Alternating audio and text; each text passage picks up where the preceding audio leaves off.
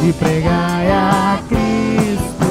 Só nele há perdão, só nele há poder para que o mundo.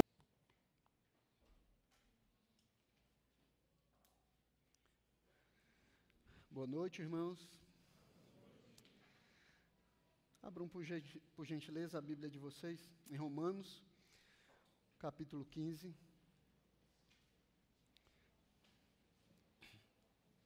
Nós vamos ler a partir do verso 18 até o 24.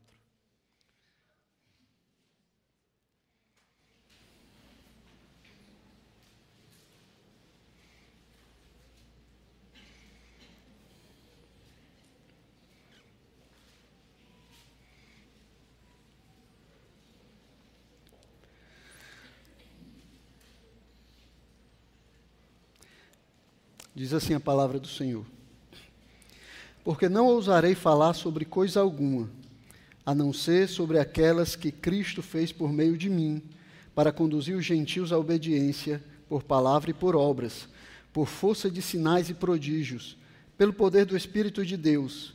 Assim, desde Jerusalém e arredores até o Ilírico, tenho divulgado o Evangelho de Cristo, esforçando-me desse modo por pregar o Evangelho não onde Cristo já foi anunciado, para não edificar sobre alicerce alheio.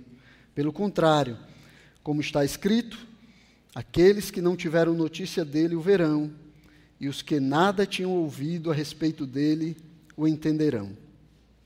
Essa foi a razão porque também muitas vezes fui impedido de visitá-los. Mas agora, não tendo mais campo de atividade nessas regiões e desejando há muitos anos visitá-los, penso em fazê-lo quando em viagem para a Espanha, pois espero que, de passagem, eu possa vê-los e que vocês me encaminhem para lá, depois de haver primeiro desfrutado um pouco a companhia de vocês. Curva sua cabeça, vamos orar e pedir a bênção e a graça de Deus sobre nós. Santo Deus, nós estamos diante da tua palavra, Senhor. Queremos clamar, Senhor, pela tua bondade, misericórdia e graça, que o Senhor nos ajude a compreendermos aquilo que o Senhor quer nos ensinar, Pai. Santo Deus, que esse momento agora seja um momento de nós voltarmos toda a nossa atenção, Senhor, para a tua palavra, para aquilo que o Senhor quer nos falar, Senhor, e que o teu nome seja glorificado em todas as coisas. Que nós possamos ouvir, compreender e aplicar a tua palavra às nossas vidas, Senhor, e vivermos para a glória, honra e louvor do teu nome. Nós queremos te pedir assim, Senhor, no nome de Jesus Cristo, o teu filho. Amém. Então, a Missio Day foi o nosso tema durante todo esse mês de missões né, que nós estamos passando. Então, nós estudamos o fato de Deus estar em missão. E como essa missão de Deus, ela nos encoraja e ela nos motiva a também fazermos missões. Como o Deus que está em missões, ele pode nos impulsionar, nos encorajar também a fazermos missões. Então nós entendemos que o objetivo da missão de Deus é ser conhecido e adorado por toda a sua criação. É se fazer conhecido para receber o louvor e a adoração que ele merece receber. Esse objetivo ele pode ser encontrado em toda a história bíblica. Na verdade, a história bíblica é a história de Deus conduzindo todas as coisas para que no final ele receba a glória e a adoração devidas a ele. Deus está contando a história de como ele está fazendo, como ele está cumprindo essa missão ao longo do, do tempo. Então, desde o início, esse era o plano de Deus. E nós Vamos ver por toda a Bíblia Deus fazendo promessas, Deus chamando homens, Deus criando nações, enviando o seu filho e finalmente, no último domingo nós vimos Deus convocando a sua igreja para fazer parte do seu plano eterno. Deus chamando o seu povo para fazer parte desse plano, para ir a todas as nações e fazer discípulos de todas as nações. E é possível nós percebermos um padrão naquilo que Deus está fazendo, um fio condutor que liga toda a história do homem e que leva para um final estabelecido desde a eternidade. Um final onde todos os homens e toda a criação vão se prostrar diante de Deus e renderão glória ao seu nome. E João, ele já nos antecipou isso. Em Apocalipse capítulo 5, ele nos deixou escrito assim: Então ouvi que toda criatura que há no céu e sobre a terra, debaixo da terra e sobre o mar, e tudo o que neles há, estava dizendo: Aquele que está sentado no trono e ao Cordeiro sejam o louvor, a honra, a glória e o domínio para todo sempre. E os quatro seres viventes respondiam: Amém. Também os anciãos se prostraram e adoraram. Então, o plano de Deus será estabelecido. Né? Não resta dúvida sobre isso. Quer nós queramos, quer não, quer os homens vão contra ele ou não, quer nós, a sua igreja, participemos ou não, os planos de Deus eles serão estabelecidos, assim como ele é, definiu desde a eternidade. Deus ele não precisa de você e nem precisa de mim para seguir em frente com seus planos. Mas em sua graça e bondade, ele nos concede o privilégio de nós participarmos do que ele está fazendo. E mais do que isso, Deus se agrada em nos ver fazendo a sua vontade, ele nos recompensa por fazermos a sua vontade, e a palavra de Deus nos fala isso. Então nós vimos a história de Paulo, e aí nós percebemos que Paulo entendeu o que Deus estava fazendo nesse mundo. Ele compreendeu a graça e o privilégio que Deus estavam dando a ele, ao fazê-lo participar do que Deus estava fazendo nesse mundo. E em Timóteo, capítulo 1, versículo 12, ele agradece ao Senhor por isso, dizendo assim: Dou graças a Cristo Jesus, nosso Senhor, que me fortaleceu e me considerou fiel, designando-me para o ministério. Paulo era grato a Deus, porque o tinha designado para o ministério, porque tinha chamado ele para que ele participasse daquilo que Deus estava fazendo. Ele reconhecia a graça de Deus na vida dele, né, levando ele para trabalhar no ministério. Mais do que isso, o apóstolo, ele entendeu que ele não estava sendo chamado para uma nova missão, mas para ser cooperador do que Deus estava fazendo, naquilo que Deus já vinha fazendo desde o início. Paulo entendeu, compreendeu que Deus ele estava em missão, que Deus estava trabalhando nessa terra e que ele foi chamado para participar, para ser cooperador de Deus naquilo que Deus estava fazendo. No seu julgamento, diante do governador Félix, governador de Roma, né, descrito lá no capítulo 24 de Atos, ele declarou o seguinte: Porém, confesso ao Senhor que, segundo o caminho a que chamam seita, assim eu sirvo a Deus ao Deus de nossos pais, acreditando em todas as coisas que concordam com a lei e os escritos dos profetas. Então, Paulo, ele sabia que havia sido chamado por Deus e que ele servia a Deus entrando, fazendo parte daquilo que Deus já vinha fazendo. Paulo nunca viu a sua missão como algo novo, como algo desconectado ou desligado do que Deus já vinha fazendo no passado ou daquilo que Deus queria fazer no presente. O Antigo Testamento era a fonte de autoridade de Paulo, a revelação de Deus para Paulo, a revelação do plano de Deus para Paulo.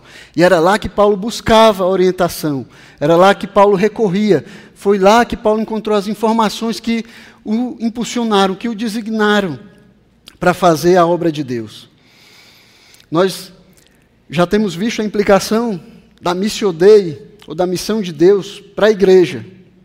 É como Cristo ele nos convoca para fazermos a sua obra, para fundamentado na sua autoridade sobre todo o universo, fundamentado em Cristo, aquele que recebeu toda a autoridade nos céus e na terra, e auxiliado pela sua presença capacitadora, pela sua presença que nos habilita, pela sua presença que nos fortalece, nos impulsiona a fazer a sua obra, ele nos convoca a fazermos discípulos de todas as nações. Nós já vimos como a missão de Deus ela é, trabalha nas nossas vidas.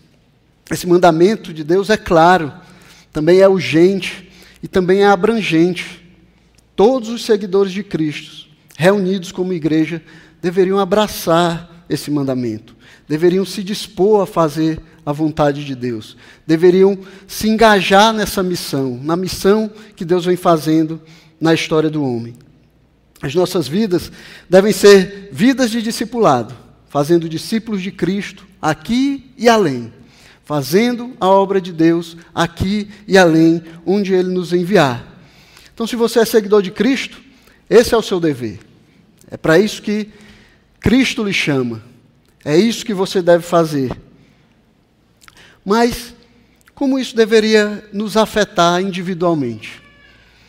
Como esse chamado, como entender esse Deus que está em missão, como entender a missão de Deus, po poderia nos afetar individualmente? Como nós deveríamos desejar, anelar, ansiar por missões? Seguindo o exemplo de Deus, que é um Deus que está em missões, que é um Deus que faz missões. Então eu acho que Paulo, ele pode ser um exemplo para nós. Um exemplo de alguém que ama a obra do Senhor, que aspira com todas as forças por fazer o nome de Cristo conhecido, que deseja, que o seu coração arde por fazer missões. Porque ele sabe que é isso, que esse é o plano de Deus. Porque ele sabe que é isso que Deus está fazendo, é isso que Deus requer dele. Então, o coração de Paulo ele estava voltado para fazer a obra de Deus. E aí nesse texto, em especial, né, muitos outros a gente vê isso, mas nesse texto em, especial, o apóstolo ele vai nos falar qual era o grande desejo da sua vida, né, por que ele vivia, né, o que motivava Paulo porque Paulo fazia o que ele fazia. O grande desejo da vida de Paulo era tornar Cristo conhecido e adorado em toda a terra. Então Paulo ele estava ligado com Deus de tal maneira que o propósito de Deus era também o propósito de Paulo. Era por isso que ele aspirava. Esse era o desejo de Paulo. Era nisso que ele estava engajado. Tanto nos versos anteriores ao texto que nós lemos, ele vai falar dessa, da satisfação que ele tinha, do prazer que ele tinha em ser pregador do Evangelho de Cristo, em como ele é, se gloriava por poder fazer parte daqueles que levam o Evangelho e fazem o nome de Cristo conhecido. Versículo 15, ele diz assim: Entretanto, eu lhes escrevi em parte mais ousadamente, como para fazer com que vocês se lembrem disso outra vez, por causa da graça que me foi dada por Deus para que eu seja ministro de Cristo Jesus entre os gentios, no sagrado encargo de anunciar o Evangelho de Deus, de modo que a oferta dele seja aceitável, uma vez santificada pelo Espírito Santo. Tenho, pois, motivo de gloriar-me em Cristo Jesus nas coisas concernentes a Deus. Então, Paulo ele tinha prazer em fazer a obra de Deus. Era isso era a glória de Paulo. Era por isso que ele ansiava. O motivo de glória de Paulo era poder ser pregador do Evangelho. Era isso que enchia o seu coração. Era isso que o animava, que o alegrava. Era isso que dava prazer a Paulo. Tanto que ele podia abandonar todas as coisas, podia deixar tudo para trás. Tudo que ele tinha alcançado, as coisas pelas quais ele tinha vivido até encontrar Cristo. Ele podia deixar tudo isso para trás, para servir a Deus e para fazer o nome de Cristo conhecido. É tanto que Paulo vai começar o nosso texto dizendo, nos versículos 18: Portanto, não ousarei falar sobre coisa alguma, a não ser sobre aquelas que Cristo fez por meio de mim, para conduzir os gentios à obediência, por palavra e por obras, por força de sinais e prodígios, pelo poder do Espírito Santo. Então, tudo que Paulo veio escrevendo em Romanos, né, a gente já estudou a carta de Romanos, a gente viu que aqui é a apresentação do evangelho que Paulo pregava, como ele mostra, estava querendo mostrar para os romanos o evangelho de Cristo. E ele diz: tudo é, é, isso que eu vou falar. Eu não ouso falar de outra coisa, eu não ouso pregar sobre outra coisa. Eu não quero falar sobre mais nada. Eu quero falar do evangelho de Cristo. Eu quero conduzir as pessoas a Cristo. Eu quero que as pessoas conheçam esse Cristo e possam receber a salvação que só existe nele. Então, Paulo não se interessava pelas últimas notícias, nem pelo que os filósofos, os intelectuais, os estudiosos, o que eles estavam falando, o que eles consideravam que era importante. Ele não usava retóricas para pregar, ele não usava linguagem de sabedoria, não usava palavras bonitas. Paulo pregava o evangelho de Jesus Cristo. Ele não esperava convencer as pessoas com palavras vãs, com filosofias. Ele pregava o evangelho de Cristo, como ele mesmo dizia. Porque os judeus pedem sinais e os gregos buscam sabedoria, mas nós pregamos o Cristo crucificado. Escândalo para os judeus, loucura para os gentios. Paulo queria pregar a Cristo e queria fazer Cristo conhecido. Era isso que queimava no coração de Paulo. Era por causa disso que ele enfrentava todas as coisas que ele enfrentou. Era por causa disso que ele deixava tudo para trás para servir a Cristo, para fazer o seu nome conhecido, para pregar o Evangelho de Deus. Não pregar o que as pessoas queriam ouvir, não pregar o que as pessoas acham que é importante, mas pregar aquilo que Cristo deixou para que fosse pregado, o seu Evangelho. Toda a exortação que Paulo trouxe para a igreja de Roma era fundamentada no Evangelho. E ele não ousava falar outra coisa senão aquilo que faria Cristo conhecido de todos os povos. Era sobre isso que Paulo queria falar. Era assim que ele queria viver. Era isso que ele queria fazer da vida dele. Era isso que empolgava Paulo, fazer o nome do Senhor conhecido. E não era só o que empolgava Paulo. O que ele vai dizer aqui nesse texto que nós lemos é que essa era a sua única ambição. Era por isso que Paulo lutava, era isso, por isso que Paulo trabalhava. Essa era a ambição, era a aspiração, era o desejo mais profundo do coração de Paulo: tornar Cristo conhecido. Levar Cristo para aqueles que ainda não tinham ouvido falar dele. Paulo estava aqui ligado com Deus. Lembra, nós falamos. Qual a missão de Deus? se fazer conhecido e ser adorado. É isso que Deus está fazendo na história do homem. É isso que nós é, encontramos de Gênesis a Apocalipse.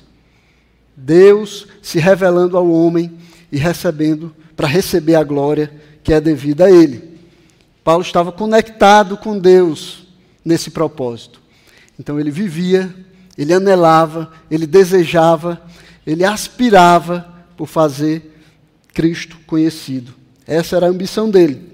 É o que ele vai nos falar nesse texto aqui. Paulo era controlado por uma santa ambição.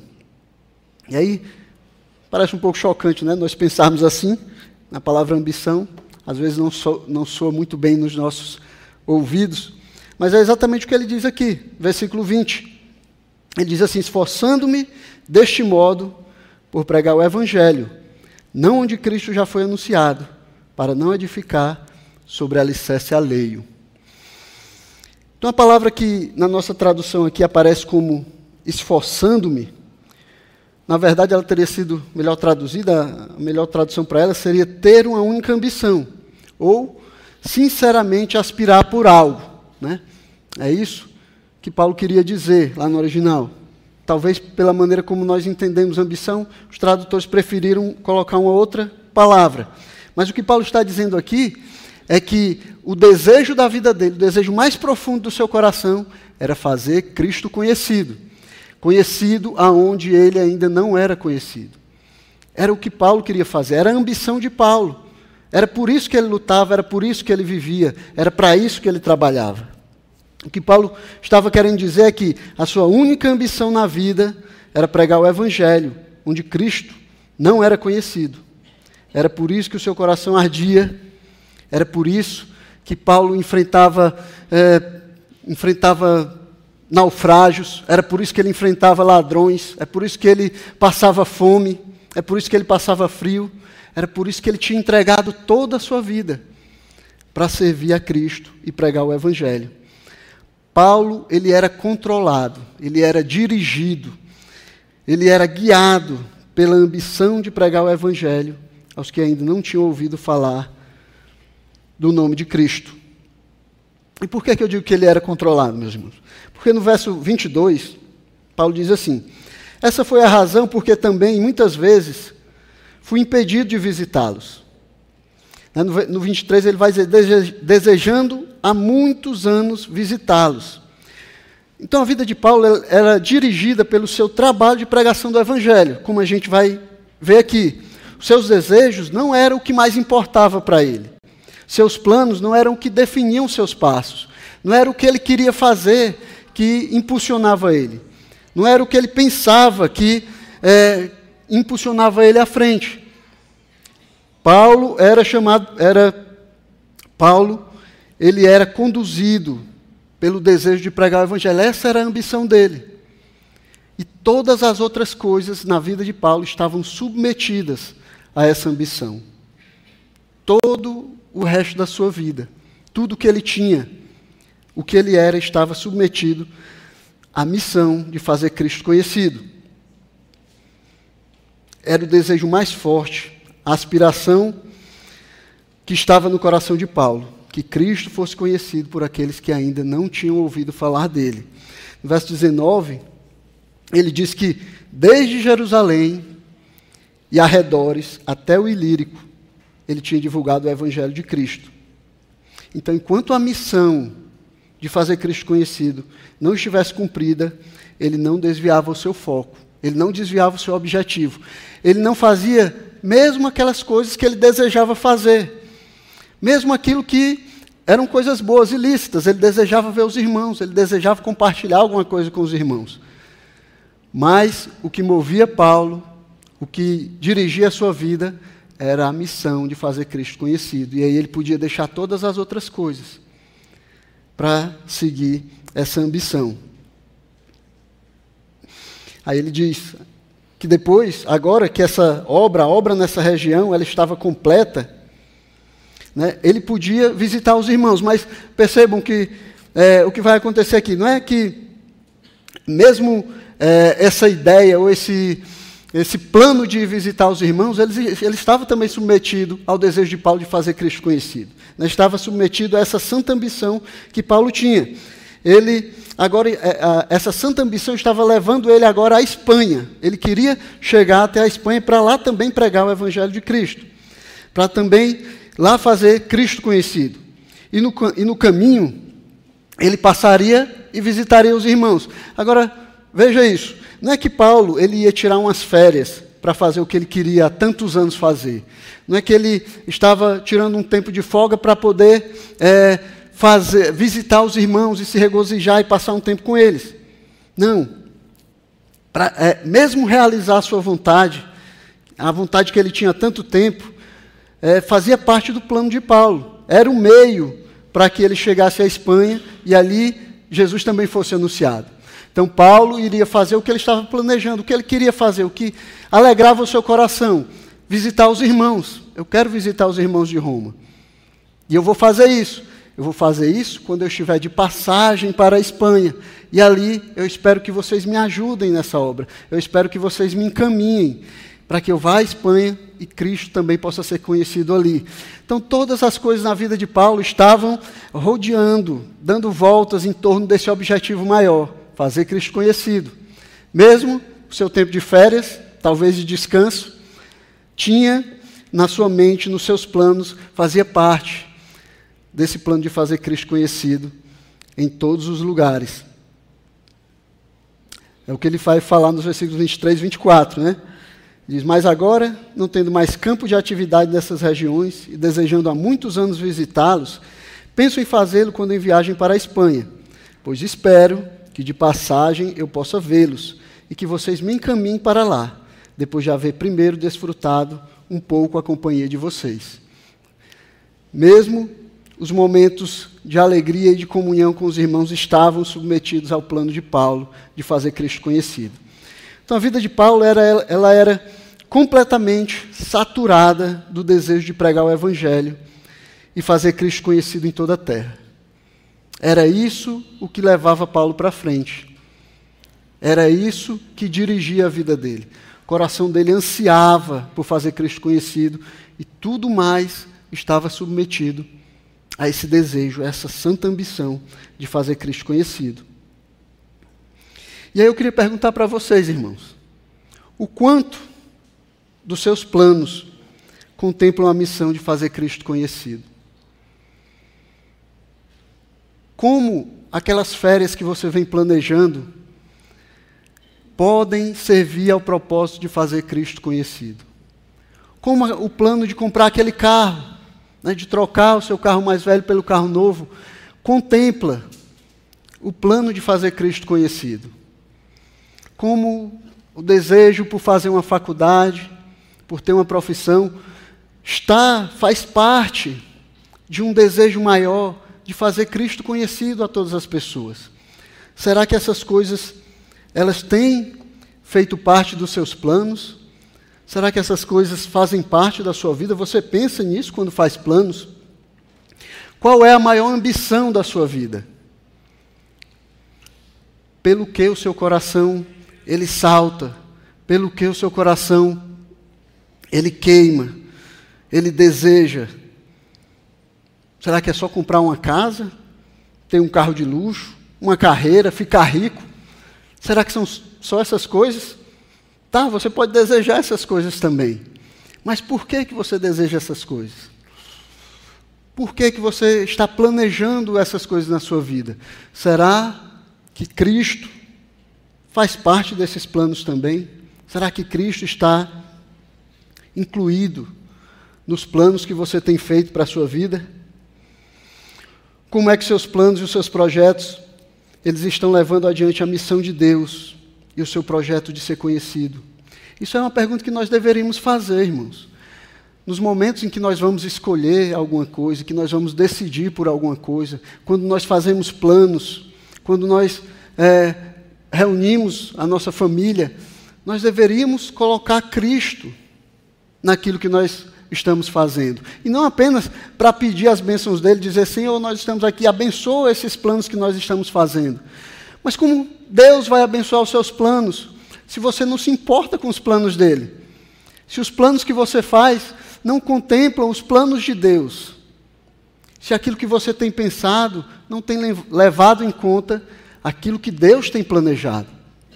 Nós não somos mais fortes do que Deus. Nós não vamos conseguir mudar os planos dele. Nós não vamos conseguir dirigir aquilo que ele já está fazendo.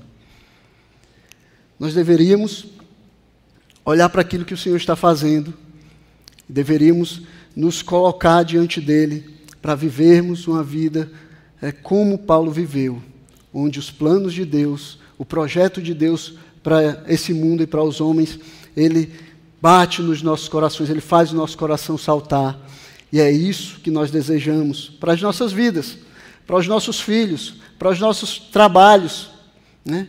para os nossos recursos e para tudo mais que o Senhor tem nos dado. Tudo deveria estar sob, submetido àquilo que Deus quer fazer por meio de nós. Isso é sério, meus irmãos. Nós passamos pela nossa vida e às vezes nós nem pensamos muito como é que as nossas atitudes, e os nossos planos vão afetar a eternidade. Nós vivemos e, e falamos da eternidade, dizemos que aguardamos a eternidade e às vezes dizemos que ansiamos pela eternidade. Mas os nossos planos aqui, eles não contemplam a eternidade. Nós estamos pensando em 30, 40, 50 anos, 80 anos. Estamos esquecendo de pensar na eternidade. O que são 100 anos comparado com a eternidade? A gente vive a maior parte das nossas vidas como se a eternidade, como se o mundo espiritual, e às vezes até como se Deus, eles não fossem reais. Parece que é uma coisa que a gente professa e fala, às vezes no domingo, mas na nossa vida, né, nos nossos trabalhos, no nosso colégio, a gente não vive como se essas coisas fossem realmente reais, ou pelo menos não damos mostras de que fazemos as coisas que fazemos pensando, contemplando Deus, a eternidade, o mundo espiritual. Isso não é história para criança dormir, não. Nós falamos e pregamos a um Deus vivo e verdadeiro, a um Deus que está conduzindo todas as coisas para um fim que ele já determinou. E nenhum de nós vai poder impedir aquilo que ele está fazendo. Inteligente da nossa parte seria participar daquilo que ele está fazendo. Nos engajarmos na sua obra. Nós parece que nos acostumamos a viver assim. Dizemos que cremos, mas vivemos como se não crêssemos. Né, faz um mês que nós estamos falando sobre missões. Né? Estamos falando sobre a missão de Deus, estamos falando sobre, estamos falando na, nas ABD sobre a vida de homens que realmente compreendiam o que Deus estava fazendo e que realmente viviam as suas vidas como se essas coisas fossem reais. Né? Deixavam tudo, entregavam a sua vida para servir a Deus. Faz um mês que nós estamos falando sobre isso. E quanto a sua vida foi afetada por aquilo que nós temos falado durante todo esse mês? O quanto você tem sido afetado por isso? Alguma coisa mudou? Você está mais engajado em missões? Você pensa mais sobre missões? Você ora por missões? Você deseja fazer missões? É algo que você poderia colocar diante de você? Ou não? É algo que você só vem ouvir o pastor falar no domingo e depois esquece? Será que nós temos tido essa santa ambição que guiava Paulo, essa santa ambição de fazer o nome de Cristo conhecido em todos os lugares, em toda a terra? É claro, meus irmãos, nem todos aqui foram chamados como Paulo, né? nem todos foram chamados para ir abandonar tudo e pregar o evangelho em várias culturas. Paulo, Paulo entendia isso, né? ele mesmo disse, 1 Coríntios, né? um planta, o outro rega. Ele disse também, cada um tem o seu próprio dom. Então Paulo entendia que Deus chama pessoas diferentes para obras diferentes e para trabalhar de formas diferentes. Né? Então, nós estamos aqui, ele nos chamou de maneira diferente, maneiras diferentes para fazermos Cristo conhecido. Cada um de nós aqui pode trabalhar onde está, servir onde está, para fazer, para entrar, para participar daquilo que Deus está fazendo nesse mundo. Mas como a sua vida, os seus dons e talentos, os seus recursos, o seu tempo, como você serve a Deus com essas coisas? Qual é o maior desejo do seu coração? Né? Então você pode servir a Deus, você pode pregar o Evangelho de Cristo lá no seu trabalho, na sua faculdade, no colégio, onde você estiver. Você pode pregar o Evangelho de Cristo, pode fazer Cristo conhecido. A função, o trabalho é diferente, mas a ambição deveria ser a mesma. Deveria ser por isso que você trabalha. Deveria ser por isso que você montou o seu negócio. Deveria ser por isso que você quer ganhar dinheiro, para fazer Cristo conhecido. A ambição, aquilo que está no seu coração, o desejo, deveria ser o mesmo. E às vezes a gente, é, essa palavra ambição, né? Ela pode ter uma conotação errada. Né? A gente não costuma usar muito essa palavra. E talvez por isso os tradutores tenham mudado, tenham colocado uma outra palavra, né? para dar uma conotação diferente.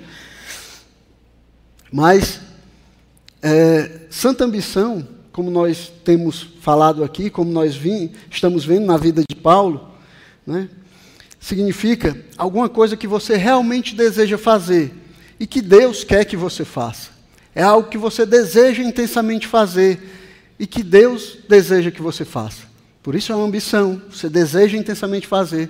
Por isso é santa, porque o objetivo é santo, porque o objetivo diz respeito à vontade de Deus. É alguma coisa que você deseja tanto fazer que impede até você de fazer outras coisas que lhe agradam, quando essas coisas não contribuem de alguma forma com essa santa ambição. Assim como acontecia com Paulo. Então, quando você deseja tanto isso, esse é o maior desejo da sua vida, de maneira que outras coisas que não vão contribuir com isso, mesmo que sejam agradáveis a você, você deixa de fazer, porque o desejo, o desejo do seu coração é fazer essas coisas. enquanto a gente estava falando aqui sobre os missionários, né, a gente viu que vários deles, é, muitas vezes foram para o campo deixando para trás um amor né, que eles tinham, que eles desejaram, uma paixão, mas que não iria funcionar, não daria para eles continuarem fazendo aquilo que eles queriam fazer, pregar o Evangelho. E aí eles deixaram para trás, porque eles tinham uma santa ambição, eles tinham um desejo profundo. Era por isso que eles anelavam fazer Cristo conhecido. E tudo na vida deles que pudesse atrapalhar esse objetivo era descartado. Todos nós temos alguma coisa que nós desejamos assim. Aí você vai, pode dizer assim: ah, isso é muito radical, deixar de fazer outras coisas por causa de uma uh, santa ambição. Mas todos nós temos algumas coisas, alguma coisa ou algumas coisas que nós desejamos dessa forma, que nos impedem de fazer outras coisas. A diferença é que se ela não está alinhada com o propósito de Deus e o plano de Deus, aquilo que Deus está fazendo, ela não pode ter esse qualificativo de santo antes do substantivo. Todos nós somos movidos por desejos e ambições. Né? A diferença é se essa ambição ela é santa, é uma ambição que está alinhada com os propósitos e os planos de Deus. Então a santa missão de Paulo ela, ela era muito clara: pregar o evangelho não onde Cristo já foi anunciado, ou seja, fazê-lo conhecido onde nada se tinha ouvido falar dele, onde as pessoas ainda não conheciam a Cristo. Era isso que Paulo desejava. E esse deveria ser o desejo dos nossos corações também. Pregar a Cristo, fazer Cristo conhecido. E de onde vinha esse desejo de Paulo? De onde, de onde ele tirou essa ideia fixa? Por que, que ele desejava isso? Porque ele achava que isso era importante de se fazer, de se desejar? Então nós encontramos a resposta no versículo 21. Ele diz assim: pelo contrário, como está escrito, aqueles que não tiveram notícia dele o verão, e os que nada tinham ouvido a respeito dele o entenderão. Então, é muito interessante onde, onde Paulo vai encontrar né, a fundamentação para essa aspiração de fazer Cristo conhecido. Né, onde é que Paulo vai? O que, que ele usa para justificar esse desejo intenso e profundo por pregar o Evangelho de Cristo, por fazer Cristo conhecido? Então, nós sabemos lá no capítulo 9 de Atos, está registrado, né, que Paulo ele foi chamado pelo próprio Cristo ressurreto na estrada de Damasco, quando ele ia ali com a intenção de prender cristãos, né, de levar eles presos, uma luz forte brilhou ao redor dele e ele compreendeu, ele entendeu que era Jesus Cristo que falou com ele, o chamou e disse: Eis que eu envio você para falar de mim sobre, os meus, sobre ao seu próprio povo e aos gentios. Então, Paulo foi chamado por Cristo. O próprio Jesus lhe deu a missão de pregar a seu próprio povo e aos gentios, de pregar o Evangelho. Mas não é o que Paulo vai usar aqui né, para justificar o desejo dele de pregar Jesus Cristo.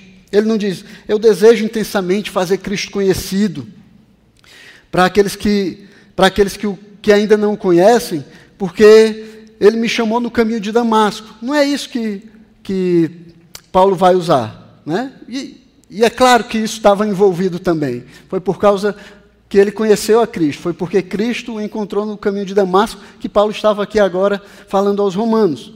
Mas não é isso que ele, que ele usa. Ele diz: Eu tenho essa santa ambição, eu sou controlado por uma paixão por pregar onde Cristo ainda não foi conhecido. Porque Isaías, capítulo 52, versículo 15, diz que é assim que eu tenho que fazer. Então, Paulo ele vai buscar confirmação, justificação para esse desejo, para essa paixão de pregar a Cristo na palavra de Deus, naquilo que os profetas tinham falado. Paulo estava fundamentado na palavra de Deus, no testemunho da lei e dos profetas, como ele disse ao governador Félix. É claro que essa paixão vinha de um encontro pessoal com Cristo.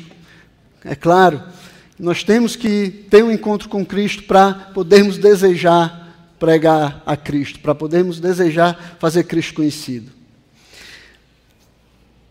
Mas aquilo que é, confirmava, impulsionava Paulo para pregar o Evangelho de Jesus Cristo, aquilo que tinha formado e informado a mente de Paulo, o que tinha o revestido de poder para pregar o Evangelho tinha sido a palavra de Deus revelada na Escritura. É o que nós temos tentado fazer aqui durante todo esse mês. Né?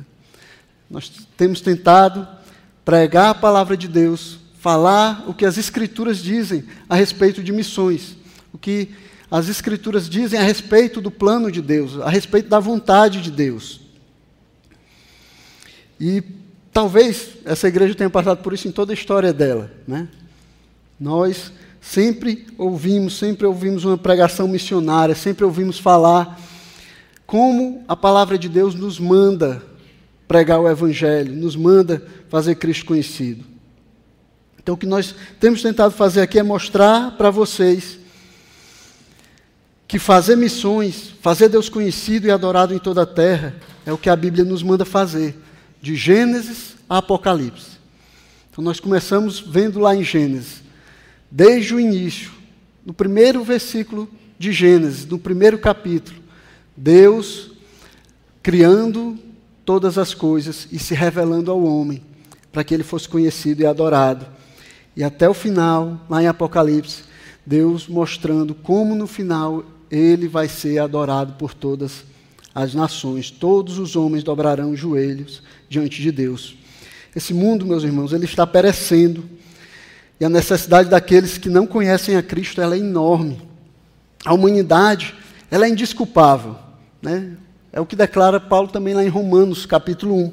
Ela é indisculpável. Deus tem dado sinais da sua vontade, de que Ele existe, do seu poder. Os homens têm informação. Então nós estamos sendo chamados para suprir essa necessidade dos homens, pregar Cristo, pregar o seu Evangelho. Então nem todos são chamados aí como Paulo foi chamado. Ninguém, mas também ninguém pode dizer que cumprimos o mandamento de amar o próximo, de fazer discípulo de todas as nações, se as nossas vidas, de alguma forma, não contribuem, de alguma maneira, para suprir essa necessidade que o mundo tem de conhecer a Cristo. Se nós não estamos, é, de alguma forma, participando daquilo que Deus está fazendo no mundo, como nós podemos dizer que cumprimos o mandamento de amar o nosso próximo como nós amamos a si mesmo? Nem todos são chamados para ir como Paulo, mas alguns são chamados para ir como Paulo. Né? Alguns são chamados para pregar o Evangelho a todas as nações. Alguns são chamados para sair daqui e ir para outras nações. Pregar o Evangelho em lugares onde Cristo ainda não foi pregado. Para sofrer pelo Evangelho. Para dar a sua vida pelo Evangelho. Talvez algum dessa igreja seja chamado assim. Talvez alguns dessa igreja tenham esse chamado. Talvez o filho de alguém aqui tenha esse chamado. Para se unir a Paulo nesse alvo divino de alcançar o mundo. Então, na segunda parte do versículo 19, Paulo diz o seguinte: Assim, desde Jerusalém e arredores até o Ilírico, tenho divulgado o evangelho de Cristo. Paulo diz que cumpriu a sua missão naquela região. E ele vai ressaltar essa declaração ainda no versículo 23. Mas agora não tendo mais campo de atividade nessas regiões. Então ele cumpriu aquilo que ele veio fazer. Ele cumpriu a sua missão naquela região. Mas será que Paulo estava dizendo? Será que o que ele estava dizendo é que não existia mais nada para ser feito, de Jerusalém até o Ilírico, toda aquela região ali, todo mundo já estava sendo, já tinha sido evangelizado, não tinha mais nada para fazer? Provavelmente ainda haviam pessoas que deveriam ser evangelizadas né, naquela região. O próprio Paulo vai escrever a Timóteo, né, que estava lá em Éfeso, servindo em Éfeso, que ficava nessa região que Paulo citou aqui, e manda ele cumprir o trabalho de um evangelista, manda que ele evangelize as pessoas. Então, existia ainda necessidade de evangelismo naqueles locais. Eu acredito que Paulo, como a gente vai ver, quando ele está falando sobre ele mesmo, eles consideravam um missionário pioneiro, um plantador de igrejas, aquele que iria começar as igrejas. Né? Então ele não queria fazer o trabalho evangelístico onde já havia igrejas plantadas, onde já haviam crentes que poderiam fazer isso. A própria igreja deveria fazer isso. A igreja que foi estabelecida ali, ela deveria levar o nome de Cristo para aqueles que ainda não, não tinham ouvido falar dele. Né? E Paulo poderia ir para outras regiões, poderia ir para outro lugar, como ele vai fazer aqui, né? passando por Roma, vai até a Espanha para pregar o Evangelho. Então existem missionários transculturais, pioneiros, e existem também evangelistas. Todos nós somos chamados para pregar o Evangelho de Jesus Cristo e fazê-lo conhecido, para que ele receba o louvor e a adoração que ele merece receber. Nenhum de nós aqui pode se desculpar dizendo: Eu não fui chamado, eu não tenho talento, eu não sei o que fazer. Né? Cristo convocou você onde você estiver, para você fazer o nome dele conhecido, para que aqueles que não conhecem escutem falar a respeito desse Deus que tem nos salvado e deseja salvar ainda muitos outros. Os que vão a outros lugares e os que ficam, todos devem ter essa santa ambição. Todos devem ter nos seus corações o desejo profundo, forte, que lhe impulsiona de pregar o Evangelho. Então não espere que outro faça por você. Fazer missões deveria estar no seu coração, porque esse é o plano e o propósito de Deus para cada um daqueles que confessam que são seguidores de Cristo. Foi para isso que o Senhor nos chamou. Deus nos chamou para que nós possamos participar daquilo que Ele está fazendo nessa terra, fazer o nome dele conhecido, fazer com que Jesus seja conhecido de todos aqueles que ainda não conhecem, para que no fim ele possa receber a glória, o louvor e a adoração de todos aqueles que ouviram o Evangelho. Vamos glorificar o nome de Deus, vamos nos colocar diante do Senhor, vamos pedir ao Senhor, ao seu Espírito, que guie os nossos corações para que nós façamos a sua vontade, para que nós preguemos o seu Evangelho e para que o nome de Cristo ele seja conhecido e adorado através das nossas vidas. Curva a sua cabeça, nós vamos orar e pedir que o Senhor nos abençoe assim. Santo Deus e Pai, a tua palavra, Senhor, ela tem nos dirigido, ela tem nos informado, ela tem nos alertado, Senhor, a respeito daquilo que o Senhor quer de nós, daquilo que o Senhor deseja fazer através de nós, Pai. Senhor, nós queremos clamar a Ti, Senhor, que nos dê ousadia, Pai, disposição e fé para fazermos a Tua obra, Pai, para pregarmos o Teu Evangelho, para levarmos o Teu nome, Senhor, o nome do Teu Filho Jesus Cristo, aonde Ele ainda não é conhecido, Pai e assim levarmos o seu nome para ser louvado e adorado entre todas as nações. Nos ajuda, Senhor, porque muitas vezes é, o teu mandamento tem caído no esquecimento, nós temos deixado de lado aquilo que o Senhor requer de nós. Nos ajuda a viver para a tua glória, para a tua honra. Nos ajuda a viver uma vida de discipulado, Senhor, pregando o teu evangelho, falando de Cristo, ministrando a vida das pessoas, Pai. Que em todas as coisas, Senhor, que nas nossas vidas e naquilo que temos, Pai, o Teu nome seja louvado e adorado. É o desejo dos nossos corações, Pai, que o Teu Espírito tem colocado.